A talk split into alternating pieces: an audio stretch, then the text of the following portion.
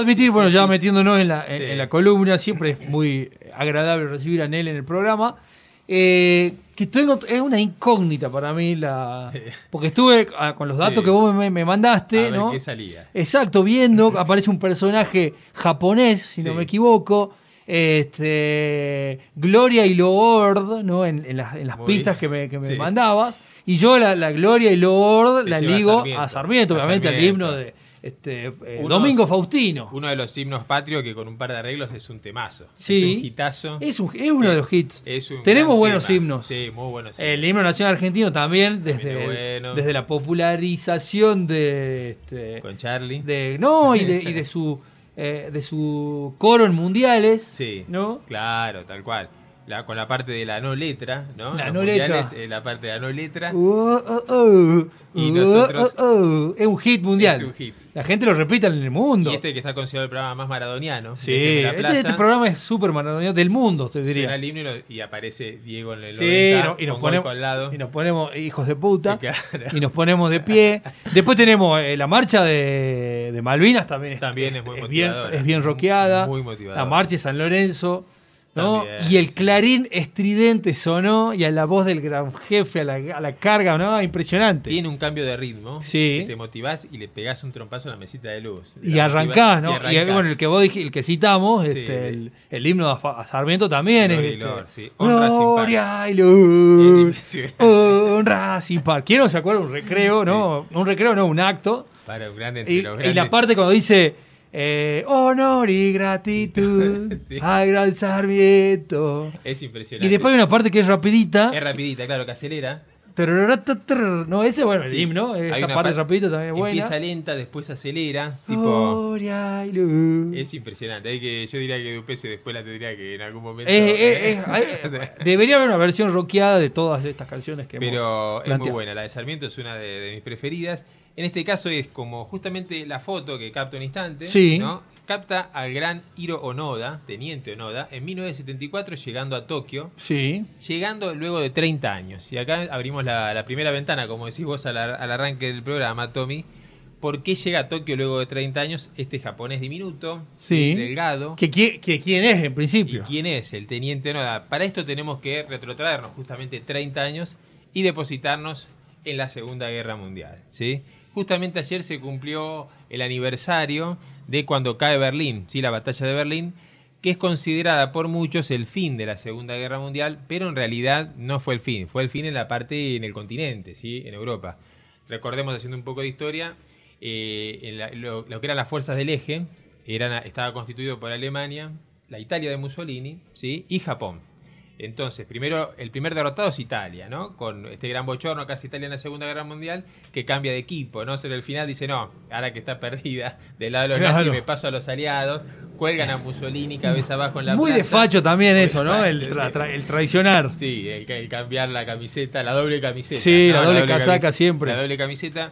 Italia es el primero que se rinde. eh, luego, en la batalla de Berlín, el ejército rojo avanza sobre Berlín, ¿sí? Derrota al- al ejército nazi. Sí. Lo que hablábamos en la columna de Lee Miller, ¿eh? Hitler se suicida cuando le dicen, mirá que ya están los rusos acá adentro, perdimos. Están listos. Y él dice, justamente hablando de Mussolini, él vio cómo terminó Mussolini, que lo capturaron y a él y a su amante ¿sí? lo- los cuelgan cabeza abajo para escarnio público Sí. y lo destrozan a patadas que ni se reconocen los cuerpos.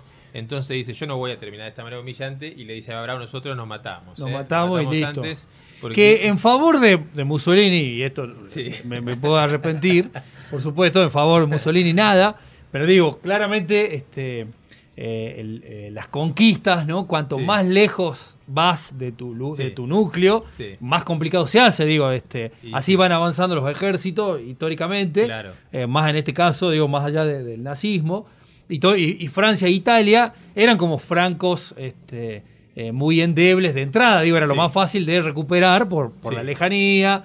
También es lo que le complicó a, a- a los nazis cuando quisieron avanzar sobre el terreno, sobre terreno ruso, Claro. no teniendo en cuenta eh, lo inhóspito, ¿no? De- de- del Ahí- invierno y ahí la, la quedaron. Y ahí reciben, sí, la primera gran derrota, porque los nazis venían avanzando a paso redoblado, como decíamos antes, eh, y en Stalingrado caen, ¿no? Entre el, el- el heroicismo, lo heroico del pueblo ruso, que están 900 días sitiados, ¿sí? Están eh, sin poder comer, eh, hay eh, momentos de inanición, hay momentos de canibalismo, pero resiste, resiste el pueblo ruso y finalmente luego de- lo gana de contragolpe a nivel futbolero y cuando pasa el Pero invierno... qué aguante, ¿no? aguante. 900 días. Sí, Ya. El, el sitio de Stalingrado fue tremendo porque los nazis cortaron todas las vías de acceso, entonces el pueblo empieza a tener frío, hambre, 30 grados bajo cero hace en el último invierno. eh, y finalmente, con el mariscal Zhukov a la cabeza, después logra contraatacar y los empiezan a tirar a los alemanes hacia atrás hasta que finalmente, cuando llegan a Berlín, van a vengarse de todo lo anterior. ¿sí? El avance del ejército rojo sobre Berlín es tremendo, es muy cruel, ¿sí? Eh, porque pagan casa por casa, ya no es con aviación, ya no es con tanques, es casa por casa a aniquilar a todos los que no estuvieron de esta Sí, manera una- durante Una días. etapa terrible. O sea, es, es- la, la guerra es algo. Los este, detalles son tremendos. espantoso. Finalmente eh, cae Alemania Sí. y ahí empieza ya, obviamente, la guerra, el desenlace, ¿no? El, el ocaso de la guerra, pero faltaba que se rinda Japón. Nada más difícil que se rinda un japonés. Y acá entramos en nuestro héroe, en Hiro Onoda. ¿Sí? ¿Qué sucede? Japón eh, no quería rendirse porque además Hirohito, el emperador, para ellos era Dios. Entonces no existía la posibilidad de rendición. Hay un término eh, japonés que es el bullido, que es el honor, que nunca hay que rendirse. ¿sí? Antes que eso están los kamikazes, por ejemplo. ¿sí? Los famosos, eh, famosos Bingo Fuel.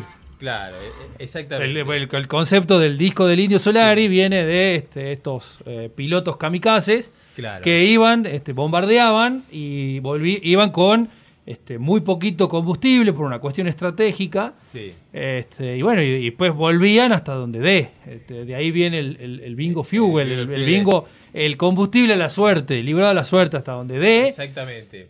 Y de hecho, mira, hay un término que es el Shisei Noku, que es un poema que los pilotos kamikazes escribían ellos mismos y leían como despedida, ¿sí? porque sabían que no iban a volver. Y finalmente impactaban con los aviones de lleno en los navíos norteamericanos, en los portaaviones, generando muchas bajas. ¿Por qué? Porque ellos también creían que esta muerte, a, partir de, de dejarlo todo por la patria y el emperador, que para ellos era Dios, no era un mandatario, sino que era Dios en la tierra, el emperador Hirohito, sí iban a ganar el cielo, ¿sí? iban a ganar la eternidad. Lo mismo que el famoso Arakiri. ¿sí? Eh, cualquiera, total de no perder su, su bullido sonor, se mataban a ellos mismos con esta técnica ¿sí? del Arakiri, que es cortarse su vientre ¿eh? de lado a lado de forma horizontal. Sí. Tenía un ayudante también que era llamado el Kai Yaku, que era el ayudante porque muchas veces con el Arakiri solo estabas con una- un gran sufrimiento, no terminabas de morir, y venía tu Kai Yaku a ayudarte finalmente a suicidarte de manera honorosa. ¿sí? Lo importante para un japonés es nunca rendirse. ¿sí? Jamás se puede rendir.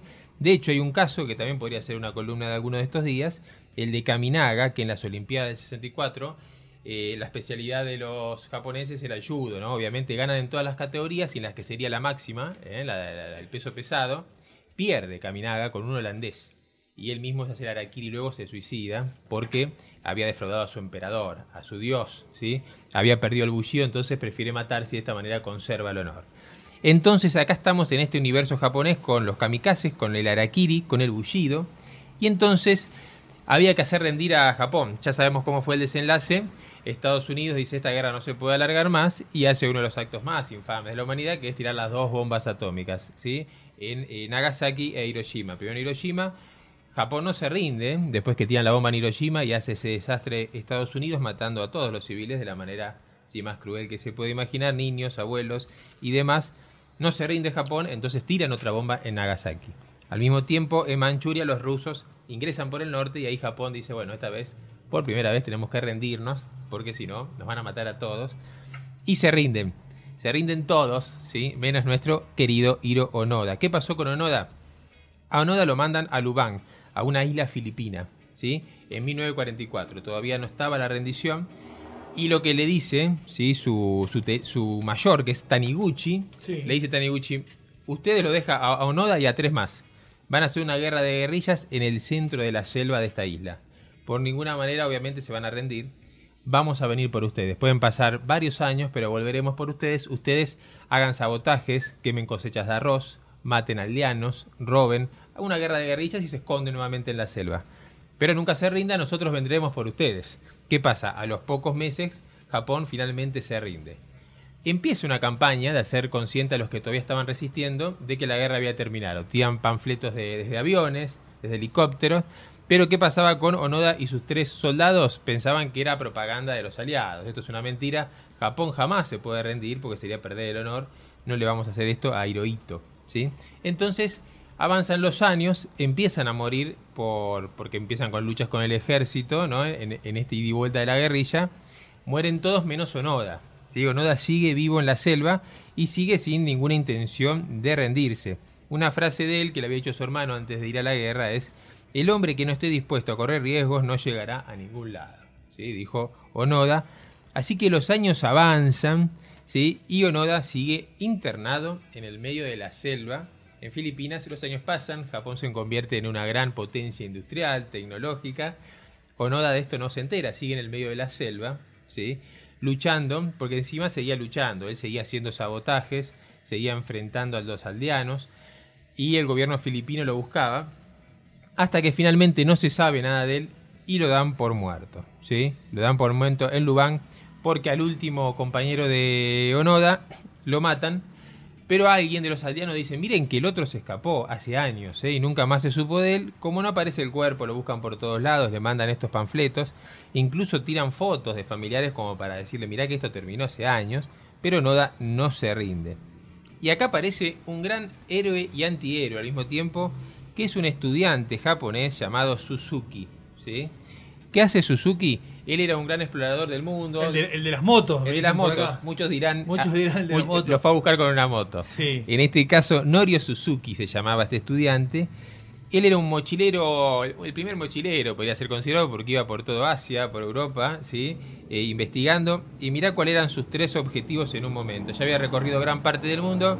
Y Suzuki dice: Yo quiero, primero, encontrar a Onoda. ¿sí? Sé que está vivo, voy a ir a las Filipinas y lo voy a encontrar. Después quiero encontrar un panda y después quiero ir, al Himalaya y encontrar al Yeti, al hombre de las nieves. ¿sí? Esto es lo que se propone Suzuki, ¿sí? Eh, hacer estos tres objetivos. Lo primero que hace es irse a Filipinas, ¿sí? se va a, a las islas, lo empieza a buscar con algunos datos que tenía a Onoda y finalmente da con Onoda, lo encuentra, establecen un vínculo, ¿sí? Y él le dice, Onoda, le, cuento algo, la guerra terminó, ¿sabe hace cuánto?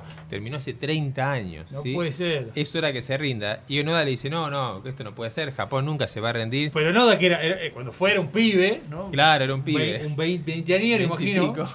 Y ya ahora era un hombre grande, 30 años. Y seguía. Y aparte solo el tipo, ¿viste? Nunca estuvo en contacto en estos 30 años con más gente porque era capturado, sino. Entonces el, tipo iba a atacar y volvía. O sea que tuvo una vida reclutado. Sí, de ermitaño total. Tremendo. Después te voy a contar un par de casos más que hubo, eh, pero de forma más comunitaria.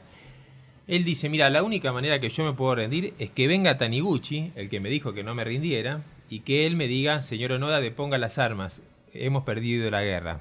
Entonces, ¿qué hacen? Va Suzuki a Japón, ¿sí? Y se traigan a Taniguchi. ¿Dónde está el mayor Taniguchi? No, Taniguchi ya tiene setenta y pico de años y trabaja en una librería. Entonces van a la librería donde trabaja Taniguchi y le dicen, mire, mayor Taniguchi, tenemos un tema. ¿Se acuerda de Onoda? Sí, está vivo y hace 30 años que está luchando solo y no quiere volver. No quiere deponer la Es Tom Hanks. Es Tom Hanks. Es Tom Hanks, señor. Es Tom Hanks. Y me acordaba también del capítulo de los simuladores, ¿no? Que mandan a uno a un reality en, ahí en el Chaco, en el impenetrable chaqueño. Es Milazo. Acá me apunta a Cecilia. Milazo, ¿viste? Y él se cree que está en ese mundo y no pasa nada. Bueno, lo mismo pasaba con Onoda. Ya nadie luchaba, hacía 30 años terminó la guerra, ¿sí? Y eh, Onoda seguía, seguía peleando. Taniguchi que dice, deja la librería, la cierra por unos días dice, bueno, vamos a Filipinas. Entonces se enfrenta a Onoda y le dice, teniente Onoda, ya puede poner las armas no va a perder el honor, hemos terminado la guerra.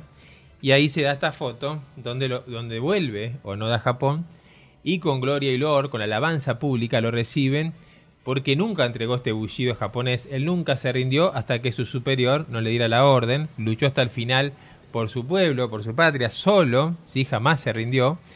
Y entonces estuvo luchando 30 años. Fue el hombre que muchos le dicen el que alargó la Segunda Guerra Mundial. 30 años porque era el único en el mundo que seguía creciendo que la Segunda Guerra Mundial aún se estaba librando y él la, libró hasta el final. Taniguchi le dijo, volveremos por ti. Finalmente volvió por él 30 años, y le dijo, bueno, ya puede poner las armas, vuelve a Tokio, es recibido como un gran héroe, pero se encuentra con que su Japón, su Tokio, había cambiado, creo que el, país que más bruscamente cambió en el siglo XX es Japón. ¿Sí? de cosechar peces, como dice el, abuelo del señor Burns, a tener eh, grandes industrias, hacer de televisores... Eh, tecnología de punta. Tecnología de punta. Incluso imagino, eh, desconozco si es así, pero imagino un cambio notorio en cuanto a la, al paisaje, digo, de, Tokio, ¿no? hoy, Totalmente. un paisaje más rural en algún momento y hoy Tokio es una de las ciudades más eh, avanzadas del mundo, televisores, pantallas gigantes por todos lados. Este es el panorama con el que se encontró Robots que te atienden. Aparte, a todo esto agregado que Onoda no es que estuvo eh, paseando en otro país, sino que estuvo internado en el medio de la selva. De la selva lo llevan a ese Tokio posmoderno, ¿sí?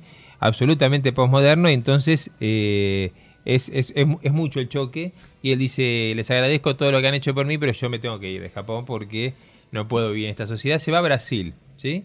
Y ahí eh, Onoda eh, se hace de pareja, así con una brasilera, y queda, se queda viviendo en Brasil, dando cursos de supervivencia, ¿eh? dando charlas, un poco como como los de, Viven, ¿no? imagino, que, imagino que, consiguió auspicio y canje con la, famosa cortapluma, ¿no? También tal podría. Cual. Tal cual. Viste que el de, el de relato de un náufrago de García Márquez, que es un caso real, cuando él sobrevive y vuelve a Colombia, lo auspicia la marca del reloj, porque el reloj nunca se le, nunca se le rompió en todo el naufragio, al de relato de un náufrago. Entonces lo auspicia esa marca del reloj eh, y le paga durante un tiempo porque era publicidad para, para, la, para la empresa, ¿no? En este caso también eh, hay, auspiciantes para Onoda, pero él se va a vivir a Brasil, ¿sí? Y luego escribe un libro sobre esto. Es interesante qué pasó con el querido Suzuki Vieron que quería encontrar Onoda, lo logra. Quería encontrar un panda, lo hace rápido, pero quería encontrar al Yeti. Se fue al Himalaya y ¿qué le pasó a Suzuki? Murió en una avalancha eh, de nieve buscando al Yeti, una pena. Eh. Realmente le mandamos las condolencias si hay algún familiar de Suzuki que escucha. ¿sí? También fue un valiente a su manera. Así que le mandamos saludos a los familiares de Suzuki. Y hay otros casos, te decía Tommy, muy interesantes esto también. Ceci Rosas con un barbijo acorde eh, a, su, a, su, pelo, impresionante. Está el, caso del sargento Robertson en Estados Unidos que fue a luchar a Vietnam. ¿Sí? ¿Y qué pasó? Eh, no apareció nunca más, fue una misión en Laos y lo dieron por muerto. Él desaparece en 1968. En 1976 el gobierno estadounidense le pone el rótulo de desaparecido en acción, ¿sí? como aquella película. Está su nombre en el monumento de Washington con los muertos en Vietnam, que son 60.000 aproximadamente, ¿eh? los yanquis que han muerto en Vietnam. Pero ¿qué pasó? Después hay un hombre que se llama Tom Fauci, que se dedicó a buscar a desaparecidos en acción, a ver si alguno seguía vivo, y sí, seguía vivo el sargento Robertson, que vivió 44 años eh, en la selva, pero en este caso a él lo rescata una campesina vietnamita, ¿sí? de Vietnam del Sur, eh, que, era favorable a Estados Unidos. Y él vive como un campesino vietnamita eh, durante 44 años hasta que lo encuentran. ¿sí? Y él sigue viviendo ahí de todas maneras. Y de hecho olvida su idioma. Este es un, lo estuve viendo, es un síndrome que se llama el síndrome de la segunda lengua. Los que están en esta situación olvidan, su cabeza olvida su idioma natal como una cuestión de supervivencia, ¿sí? porque es lo único que los ata a aquel viejo mundo. Entonces olvidan su idioma y ya este sargento Robertson solo hablaba vietnamita ¿sí? pero lo hallaron. Lo mismo pasó con un soldado de Uzbekistán llamado Kakimov, que estuvo 33 años en Afganistán viviendo con una tribu seminómade. ¿Sí? Él va a combatir a Afganistán y en algún momento flashea y dice, yo me quiero vivir acá con esta tribu seminómade y lo encontraron muchos tiempos después, un hermano, sí lo reconoció en una foto, y el tipo también no volvió, había olvidado ¿sí? el uzbeco, su, su lengua natal, y vivió 33 años junto a esta tribu seminómade. ¿sí? Son casos similares a los de Onoda. En el caso de Onoda, lo llamativo es que él sigue combatiendo. ¿sí? No es que él opta por una nueva vida. Claro, o sea, esos 30 años de reclutamiento, él seguía en esa misión. Él seguía en la misión. Él seguía en la misión. como Milazo, como bien decía Y no se mandó ninguna, digamos, en esos 30 años que haya, porque él, este, las misiones eran justamente desactivar, incendiar, llegar por acá. Eh, es interesante tu pregunta porque sí, él eh, en estos 30 años mata gente, mata aldeanos, mata campesinos, hace muchos sabotajes de prender fuego muchas cosechas y demás. Y hay un tema ahí con el gobierno filipino que intercede Japón y demás, y lo indultan, ¿sí? le perdonan porque consideran que él estaba en una noción de guerra entonces le, lo indultan y lo dejan ir a Japón. Pero sí, hubo este, este juicio, digamos, de cuando lo cuando aparece, dice, usted no, se vaya tan rápido, Noda, porque mató a muchos de los nuestros. claro. En 30 años mató a muchos aliados que no tienen nada que ver. Eh, pero finalmente lo indultan, entienden que él estaba en una lógica de guerra y lo dejan volver a Japón con esa foto eh, que, te pasé, Tommy, de eh, siendo alabado por todo su pueblo, ¿sí? por haber resistido. Así que esto de, de Onoda. En principio, una, muestra de honor, si se quiere, este, más allá de, las características ¿no? de, la, situación. Este, si necesitas honor, un japonés. Un japonés, sí. Nunca Te, nunca te va a dejar a gamba. Nunca te deja gamba el honor japonés. No, nunca ha llegado al extremo, ¿no? Por eso es un pueblo que desde Occidente siempre llama la atención. Eh, esto, ¿no? El, el, arakiri, matarse uno mismo si uno no logra su objetivo, sea el que fuere, como por ejemplo... Sí, que eso también me parece que se traslada en la modernidad, ¿no? A, todas esas... Este, datos que, uno conoce de los, la cantidad de suicidios adolescentes, por las presiones, el no alcanzar objetivos, la depresión, la soledad. Totalmente. Tiene, una crueldad también muy, muy intrínseca, muy, muy fuerte. Tiene esa cara, ¿no? Tiene también esa cara. Eh, por eso esto que te decía también de, de Kaminaga, ¿no? Un deportista, un judoka que como no logra la medalla de oro, el tipo se mata, ¿no? Y en esas Olimpiadas, eh, según lo que estuve viendo, otros más también se suicidaron, ¿sí? También mujeres que no lograron el objetivo de lograr la medalla de oro en su país, ¿sí? Eh, esto está ligado también al fin de la Segunda Guerra Mundial. Para ellos fue letal perder y rendirse. Entonces cuando se dan las Olimpiadas de, Tokio, que iban a ser en el 40, se suspenden por la Segunda Guerra Mundial, cuando se hacen en el 64, Japón se prepara como para reivindicarse a sí mismo y ante el mundo como que ya estaba de pie. Entonces los deportistas tenían una gran presión y los que perdían ante su público, eh, para ellos era, era letal y era matándose. Tremendo. Que, si no me equivoco, de la era moderna, o de, en realidad de los últimos años, los Juegos Olímpicos del año pasado, justamente Tokio 2020, se, suspendieron después de muchísimo tiempo de que no, no, se, no pasaba eso. Claro. Y no sé si se van a hacer ahora, estaba todo planeado para hacerlo ahora en 2021. Este, no sé cómo está eso, la verdad que desconozco. Así que, mira, ya se suspendieron los del 40, se suspendieron Capaz que se hagan, obviamente sin público, por ahí. Este, es más, había un logo, el logo perfecto tenía los Juegos Olímpicos de Tokio 2020, era una, una pieza de diseño gráfico nunca vista. E igual la que hicieron para el 2021 este, está a la altura, pero la del 2020 era este, entre el 20 y la bandera de Japón, era una cosa excepcional. Impecable. Este, y está esperando. Sí, no, y eh, fue víctima de memes, ¿no? Por supuesto. El logo perfecto existe, pero pandemia, ¿no? Es tremendo. Claro, y bueno, ya, podemos hablar de un karma, ¿no? Japonés, porque si en el 40 se suspendieron, en el 20 se suspenden. Es para, eh, pensarlo. Hay, que, pensarlo. Y por último, para, para cerrar y, agradecerte siempre, este, impecable este, la, sección. Eh, Estados Unidos, ¿no? Que eh, a partir de Vietnam, con 60.000 personas, 60.000 este, muertos, que es este, un número altísimo de, víctimas, eh, también Vietnam le ha generado una, una, pérdida muy grande a Estados Unidos, pero también le ha generado rédito desde, no sé, desde el cine, desde arrancar nomás, ¿no? Este, Apocalipsis Now este, para adelante. ahí para adelante y para abajo. Pelotón. Rescatando al soldado Ryan. Nacido el 4 de julio, ¿no? Este, es muchísimo. muchísimo. Eh, Pearl Harbor también. No, películas han hecho. Sí, sobre Vietnam. Hablando también de esto, ¿no? Una derrota de Estados Unidos eh, tiene pocas derrotas en su haber. Vietnam es una de las, de las grandes. ¿sí? Playa Girón también es una derrota, si se quiere, ¿eh? cuando Fidel y, y los suyos los echan a los mercenarios, pero apoyados por la CIA y demás. Eh, esa derrota Kennedy la ve como la primera derrota estadounidense en el exterior cuando quieren desembarcar en Cuba eh, y Fidel ahí al mando los, los echa. Eh, y después claramente guerra, guerra abierta en Vietnam, es, quedan empantanados ¿no? con el Vietcong y demás y tienen que abandonar. Durante años continúan la guerra intentando, no, en un momento la vamos a ganar, estos, estos son unos aldeanos con, con algunas lanzas, no pueden ganarnos a nosotros. Eh, alguna vez Cristina Kirchner usó una, una alegoría con el pueblo vietnamita, que, que aún estando en desventaja de armamentos y demás, ellos conocían muy bien su ecosistema, se escondían bajo la tierra y por más que vos tengas la bomba más grande, si no me encontrás no me matás, ¿no? Eh, en, alguna, en, alguna, cuestión de los juicios y demás usó la alegoría vietnamita de Vietcong, ¿no? que luchaban justamente en desventaja, ¿sí? Eh, contra grandes, eh, contra los más poderosos, pero la verdad estaba de su lado, la justicia estaba de su lado.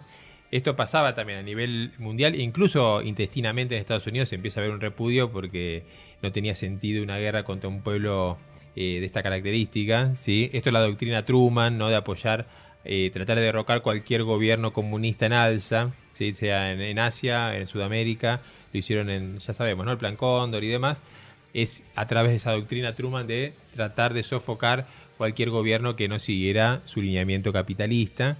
Y esto pasó en Vietnam, que justamente iba a haber una, elección para unificar eh, Vietnam del Sur y Vietnam del Norte, y Estados Unidos interviene para llevarlo hacia su ideología, y ahí empieza esta guerra tan larga que finalmente termina una derrota también hablando de honra muy deshonrosa para Estados Unidos. Sí, conocer técnicas, eh, eso de, encontrarse gente este, escondida bajo la tierra, claro. Hoy en día sí, se conoce por... Claro. Me imagino que hoy este, todo mucho más... Eh, pero en aquellos, en aquellos años y, antes también, en otras batallas históricas ¿no? de la humanidad, de tantos años de historia, encontrarse con aquello, con lo, con lo desconocido. Con lo desconocido, claro. Y con todo un pueblo también ligado a los japoneses, bueno, están muy cerca también, toda la zona asiática, que lucha para defender justamente su tierra, sus, ideales, eh, su autonomía, su soberanía, contra un pueblo, o contra un ejército mercenario que viene desde la otra punta a defender intereses más ligados a lo económico, a lo estratégico, ¿sí? Eh, así que bueno, esto esto sucedió y, Onoda justamente es todo un símbolo de la resistencia, ¿no? De, más allá de los gustos, de quien no se rinde ¿eh? y resiste más allá de todo y sigue con sus ideales hasta el final, hasta lo último. ¿eh? Acá, a morir. Acá nos vamos. A morir y no, digamos. Sí, acá. Tremendo. vamos con la bota para adelante. Al costado de la foto, Nel Pérez, acá como, cada, como cada lunes, como siempre un placer agradecerte, este, Nel. Gracias, Tommy. Y bueno, el, lunes que viene, acá estamos. Acá, acá nos veremos, así que bueno, un abrazo para todos y una alegría verlos a todos y óptimos y en salud. Hacemos la pausa y ya venimos con más que podés dar aquí por el aire de la plaza. Ya venimos.